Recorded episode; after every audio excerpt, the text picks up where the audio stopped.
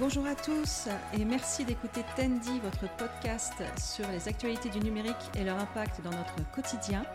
J'ai aujourd'hui l'immense plaisir, le grand honneur de recevoir Ridge Ratim Bazafi. Plaisir partagé, merci. Bonjour Ridge. Merci d'être là. C'est moi, avec plaisir. Merci de Euh, m'accueillir. Dis-moi, que fais-tu dans la vie? Dans la vie, donc moi je travaille dans le domaine de l'informatique, le secteur de l'informatique, dans le domaine du développement. Euh, on peut développer à la fois euh, différentes solutions dédiées et adaptées aux entreprises. Euh, on travaille exclusivement qu'avec des entreprises. Ça va de, de la notion de, de réglage de machines, de réglage de distribution et d'échange d'informations, jusqu'à euh, des différentes applications qui peuvent aller de l'ERP avec ses dérivés en CRM très poussés selon l'activité et les besoins du client. D'accord, donc dans le développement informatique. Développement informatique. Est-ce que tu as euh, des langages de prédilection ou tu t'adaptes euh, aux clients? Alors, on s'adapte aux clients, même si la plupart du temps, on est vraiment sur un environnement web, Mm. sur l'infrastructure, un environnement web. Donc, on est beaucoup plus sur du, du PHP et tous les frameworks qui vont et qui sont avec. D'accord. Voilà. Et ça fait combien de temps que tu fais ça? Eh ben, écoute, euh, l'entreprise, euh, la société existe depuis 2005. Ah oui. Avant, j'ai commencé euh, dans un cabinet de marketing en région parisienne et j'ai commencé à être consultant sur toute la partie marketing direct, mais l'aspect base de données pour des clients avant de le créer en société, d'avoir nos propres solutions pour les clients justement. D'accord. Euh, dans ton activité, tu... est-ce que tu as vu des choses évoluer entre 2005 et aujourd'hui? Complètement. Euh, 2005, les années 2000, c'était encore, euh, si je devais parler du- de, de l'environnement du marketing digital, on était encore dans le balbutiement en début 2000, c'est-à-dire que la notion de fichier client, la notion de base de données client était à ses débuts en ce qui concerne l'informatisation. Donc moi, j'ai pu travailler avec euh, un client qu'on je pense connaître d'ailleurs, pour lequel on a pris ce que pouvait être ce qu'on appelait un cardex, euh, manuscrit, où on notait tout à la main, pour pouvoir le transformer au format numérique et de pouvoir automatiser les différentes fonctionnalités euh, après, c'est-à-dire les envois de, de courriers automatisés, l'utilisation d'Internet. Dans le temps, c'était encore euh, Mm. vraiment quelque chose de, de très, très basique. Au fur et à mesure, ça a évolué jusqu'à ce qu'aujourd'hui, on revient dans l'autre sens. C'est-à-dire qu'on essaie de comprendre un peu plus facilement quel est réellement le besoin de l'utilisateur final pour qu'on puisse adapter, pour que ce soit le plus simple possible et que ça, puisse percuter du mieux que possible. Parce que c'est tellement aujourd'hui euh, répandu et, et je dirais euh, avec une, une manière de faire presque trop offensif, ce qui fait que nous, on va être obligé de, de faire en sorte de prendre l'aspect humain maintenant, hein, finalement, euh, dans ce qu'on fait, euh, de manière à ce que ça puisse euh, répondre au mieux aux besoins de- des gens avec qui on travaille. C'est vrai qu'il y a eu quand même à l'époque sans doute des excès aussi. C'était un peu, euh, il n'y avait pas trop de, de règles et sans doute qu'il y a eu beaucoup de spam et beaucoup d'arnaques et, Tout à fait. et de, bah oui, des, même sur une partie, oui. des opérations de, de malveillance quoi, Complètement. complètement. euh, qui ont fait qu'il y a eu un certain durcissement. Tu parlais des, des envois des mails. C'est vrai que euh, moi j'ai connu ça, cette époque où tu pouvais envoyer un mail euh, à n'importe qui avec n'importe quelle adresse mail euh, pour faire des blagues, bien sûr, euh, toujours dans un bon esprit, hein, jamais pour voler. En tout cas, je ne jamais fait. Et euh, maintenant, c'est vrai que bah, tout de suite, tu es, repéré comme spam. Après, tu, tu- ton adresse, elle est, euh, elle est blacklistée. Enfin, voilà, il faut vraiment faire très attention aux déclarations du serveur. tout ça. Complètement.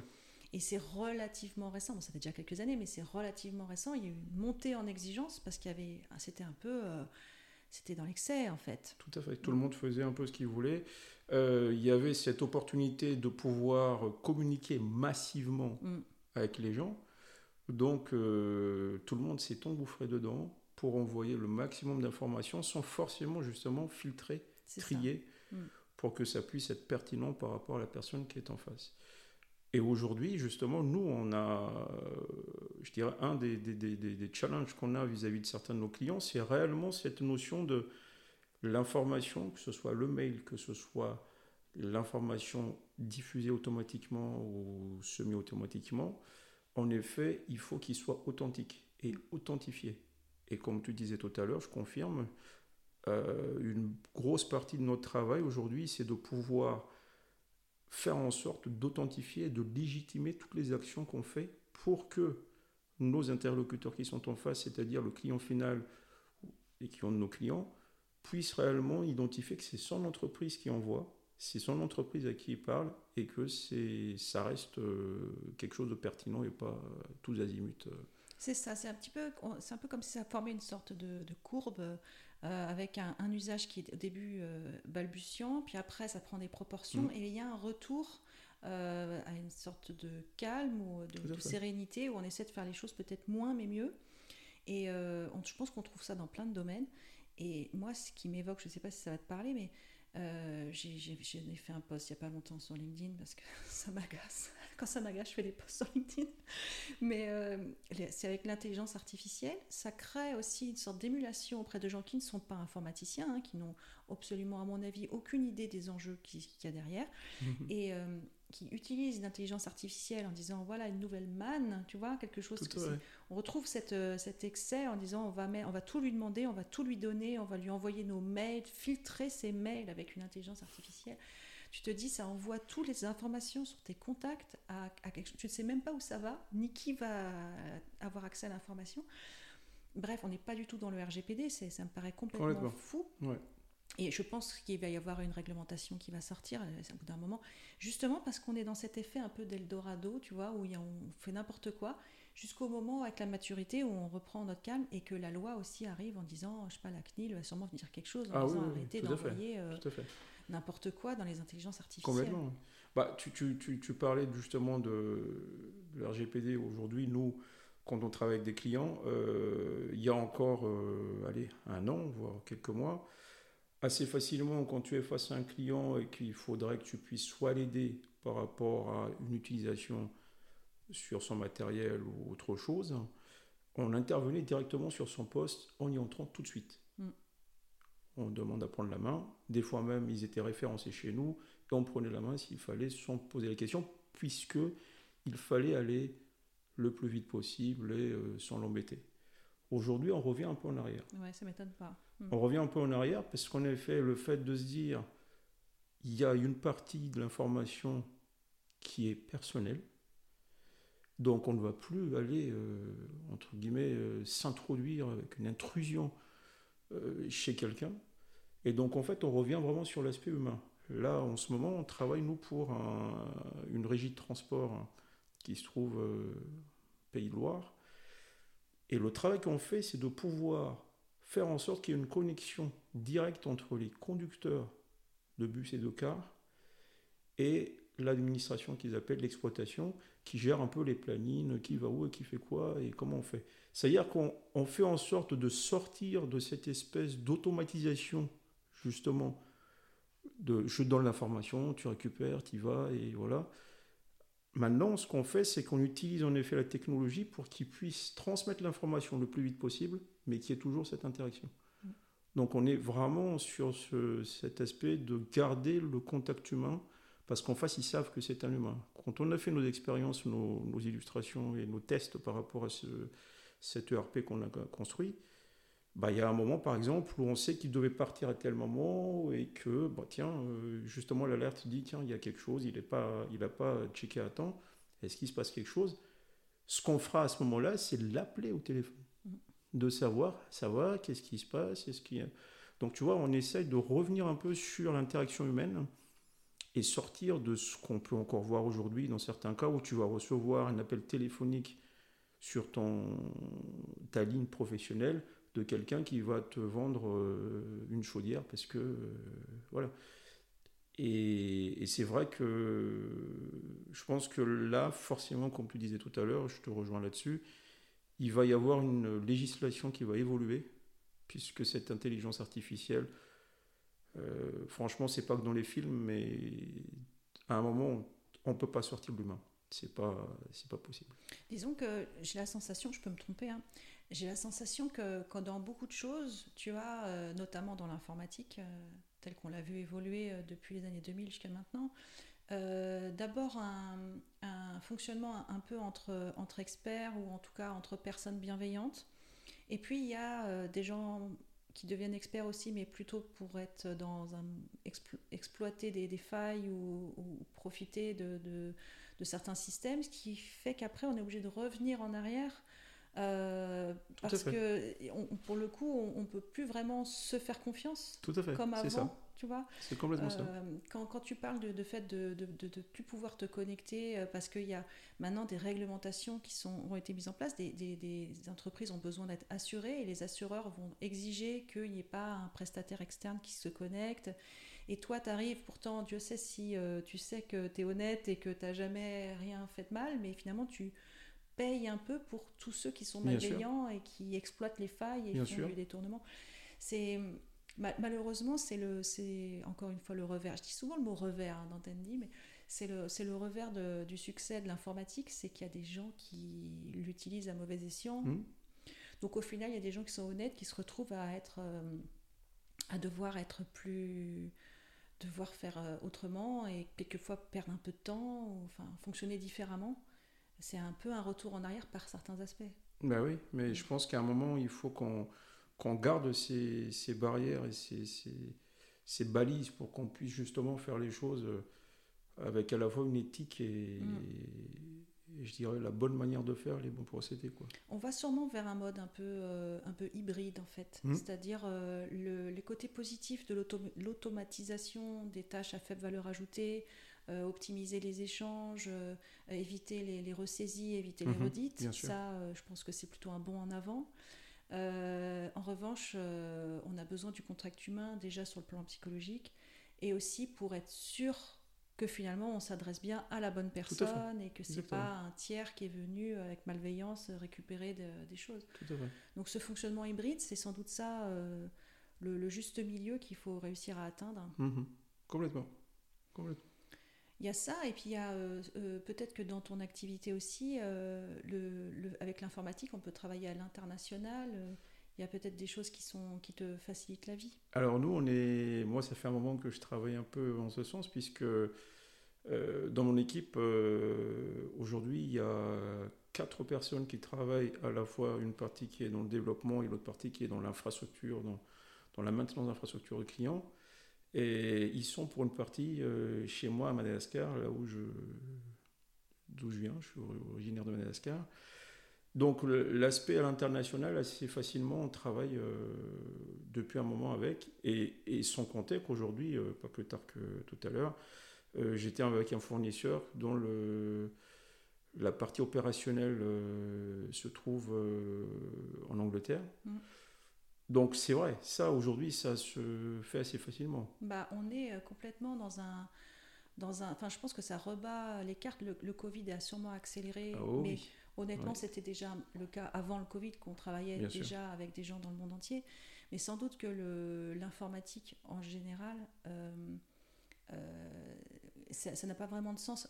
il y a, quelquefois, je vois des annonces passer de gens qui, qui cherchent des, des missions ou des postes et qui précisent euh, qu'ils ne veulent pas être en présentiel. Tu vois, enfin, c'est le, le, fait de, ça, devient presque un, un gag, je trouve, parce que euh, c'est une notion euh, qui, je pense, assez propre à, ces métiers-là. C'est-à-dire, finalement, là où tu vis, ça n'a pas beaucoup d'importance puisqu'on travaille tous ensemble, on se connecte ensemble et on avance ensemble. Et après, on peut faire des visios aussi qui font qu'on a quand même le contact et on sait à qui on parle. Et, mhm. Et puis il y a des choses qui transparaissent quand même euh, dans la voix, dans le, dans le visage. Et euh, cette notion de, on n'est pas obligé d'être dans la même pièce quoi pour travailler complètement, ensemble. Complètement. Il y a juste un petit élément qui a nous qui a évolué, notamment cette fois-ci c'est pas le Covid qui a fait ça, mais c'est surtout cette crise mondiale avec ce qu'on a pu avoir par rapport euh, notamment les conflits qui ont pu y avoir entre la Russie et l'Ukraine. Bien sûr. Euh, le domaine de l'informatique fonctionne puisque le matériel fonctionne avec l'énergie. Mm. Euh, et on a compris que ça peut avoir son incidence euh, à la fois parce que le coût peut évoluer par rapport à ça. Donc même par rapport au type de matériel et la manière de travailler, tant mieux pour l'écologie d'ailleurs, on essaye de redéfinir les choses différemment, c'est-à-dire qu'aujourd'hui, on va travailler un peu plus sur comment consommer le moins possible. Mm. Euh, ça a l'avantage de réfléchir aussi à notre environnement, hein, euh, comment préserver cet environnement. Mais aujourd'hui, euh, moi, je me rends bien compte que si avant, assez facilement, on va utiliser, on utilisait 5, 6, 7 serveurs en même temps, bon, on va essayer d'optimiser pour que ça puisse économiser un peu directement pour nous parce que ça coûte moins cher, parce que ça a monté. Tout à fait. Ça, c'est une réalité. Et moi, euh, le fait, par exemple, de travailler avec un pays comme Madagascar, bah justement, le, le, le, la sensibilité du marché international, et c'est là où on parle de, de, de réellement de l'impact de, dans le monde entier de ce que ça peut être, du marché du pétrole, a eu un impact direct sur un pays comme Madagascar où le coût de, de l'électricité a augmenté très vite puisque chez nous, une bonne partie de l'électricité est produite avec de l'énergie thermique. C'est-à-dire c'est des groupes euh, thermiques électrogènes qui peuvent sortir euh, l'électricité. On a, on a tout de suite vu, nous, la fluctuation que ça peut avoir jusqu'à avoir, en France, on l'a pas eu, on a failli éventuellement l'avoir, cette notion de délestage où il aurait pu y avoir des coupures d'électricité. Et je peux te garantir que pour une activité au ah quotidien, ça peut avoir son, son, incidence. Ah oui, tu m'étonnes. Donc euh, ça, on l'a, on l'a compris. Et on travaille différemment. Euh, là, on est en train de travailler avec un partenaire pour euh, travailler plus sur le solaire parce que, parce que ça peut peut-être nous permettre de. Oui, peut-être de faire en tout cas des, éviter. D'avoir des solutions hybrides, ouais, c'est ça. Complètement. Mais tu sais, par rapport à cette, à cette approche, je pense que la plupart des, des gens qui, comme moi, hein, comme tout le monde, euh, regardent leur, euh, leur, mail et euh, enfin ils font pas forcément attention. Là, la lampe est allumée, j'en ai conscience. avant de partir, je vais hmm. l'éteindre. Bon. Par contre, quand tu actualises tes mails, tu n'as pas forcément conscience qu'en fait c'est des requêtes sur des serveurs et que ça, ça, ça, a une, une vraie consommation. Et des mêmes personnes qui sont sensibles à l'écologie, qui vont prendre leur vélo, et, ils ont bien raison, hein, ils vont à côté de ça avoir une, une, empreinte informatique très forte en faisant des actions informatiques, mais qui qui n'ont pas forcément de. Ils n'en voient pas les effets, en fait. Hein, mm, mm. Et ça, c'est un peu comme on disait tout à l'heure avec le coup de la courbe, il y a un côté aussi extrême consommation, puisque c'est. Les espaces 10 sont énormes. Ben et parce qu'on ne se rend pas compte. On ne se rend pas compte, donc on fait des mm. photos, et ça, une photo, il y en a pour 5 mégas la photo, et j'en fais plein, et ça stocké, je m'en moque. Et après, il y a, je pense, une certaine prise de conscience aussi qui va venir peut-être moins le grand public, plus les professionnels, j'ai déjà entendu ça effectivement en termes de conception, en termes de réalisation de développement informatique. Essayer de penser à faire les choses de la manière la plus économe possible. On essaie d'optimiser son code, mais pas que pour une raison de rapidité et d'exécution, aussi pour euh, une raison écologique en fait, de diminuer les, les, requêtes. Tout à fait. Euh, il y, a une réflexion, on va dire, de comment on pourrait appeler ça, une sorte de euh, c'est comme, comme pour un régime, on essaie de pas manger trop de sucre, et ben là on mmh. essaie de pas trop consommer. Non, non, mais c'est mmh. exactement ça. Je, ferai un parallèle euh, qui est aujourd'hui par exemple la notion du transport aérien. Euh, on est à se dire, bah, est-ce que à un moment, est-ce qu'il faut équilibrer par rapport à notre déplacement entre le fait de se dire, je veux aller le plus vite, ou est-ce que j'essaye de euh, je dirais, d'optimiser, de rationaliser pour que ça puisse être écologiquement mm. quelque chose à la fois de viable. Est-ce qu'à un moment je prends plus le train ou etc. Là, c'est pareil. Au fait, euh, on avait toute cette période où euh, le cloud avait son, son apogée. Mm. C'est c'est le plus sécuritaire possible. Le fait de ne pas avoir chez soi, on est toujours sûr que, quoi qu'il en soit, il y a une sauvegarde qui est faite ailleurs, c'est disponible 24 mm. heures sur 24, on a tout ce qu'il faut. La vraie question est qu'est-ce qu'on a besoin? Mm.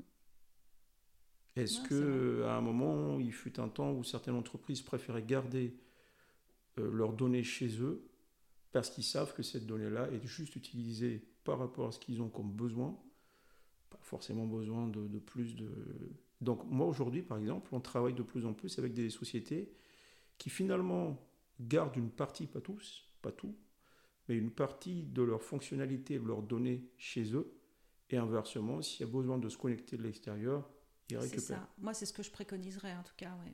Donc plus ça va, plus mm. on travaille là-dessus, mm.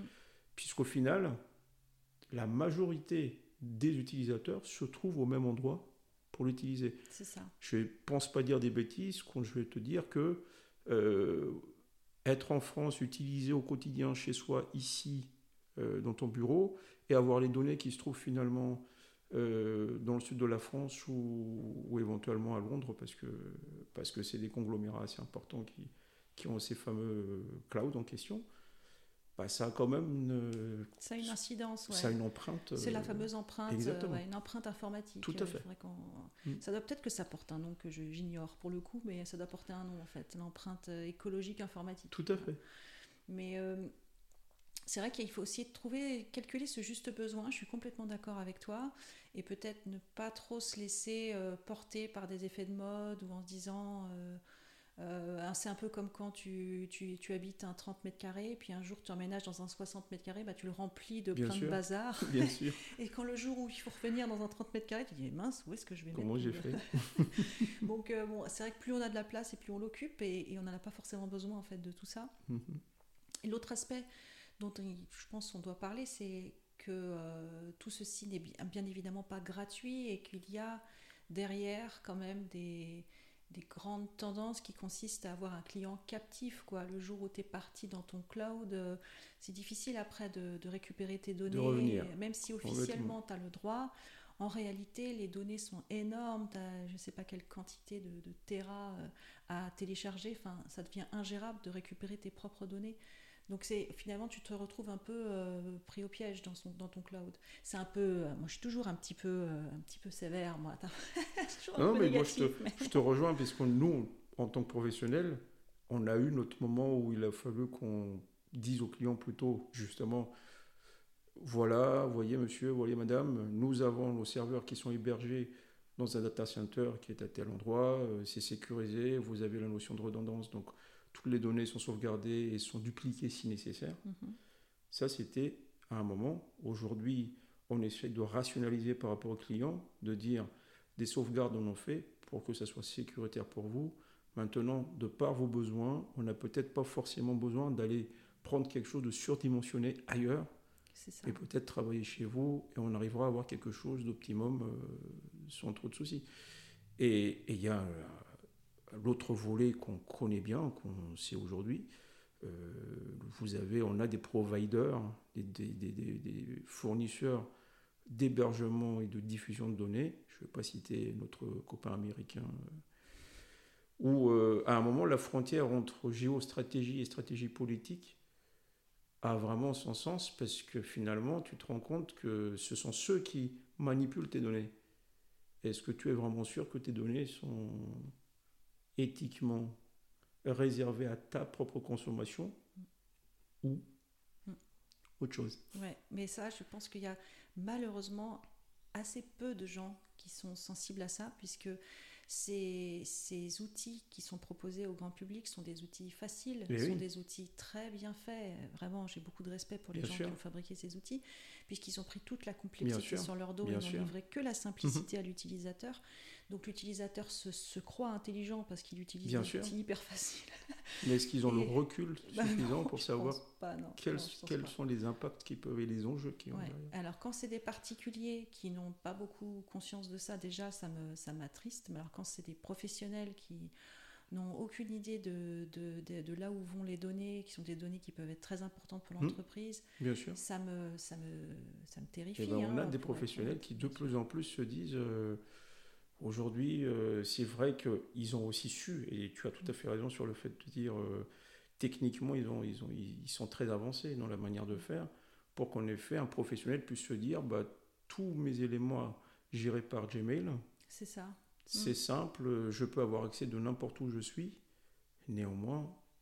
on ne sait pas quel est le traitement il y aura derrière sur toutes ces données. Et surtout, on a, on a eu quelques premiers éléments de preuve qui nous ont confirmé le fait que bah, ça peut être utilisé euh, Bien sûr. d'une certaine manière. Donc, euh, Et puis personne ne sait ce qui nous réserve dans 10 ans, dans 20 ans, euh, sur le plan politique. voilà.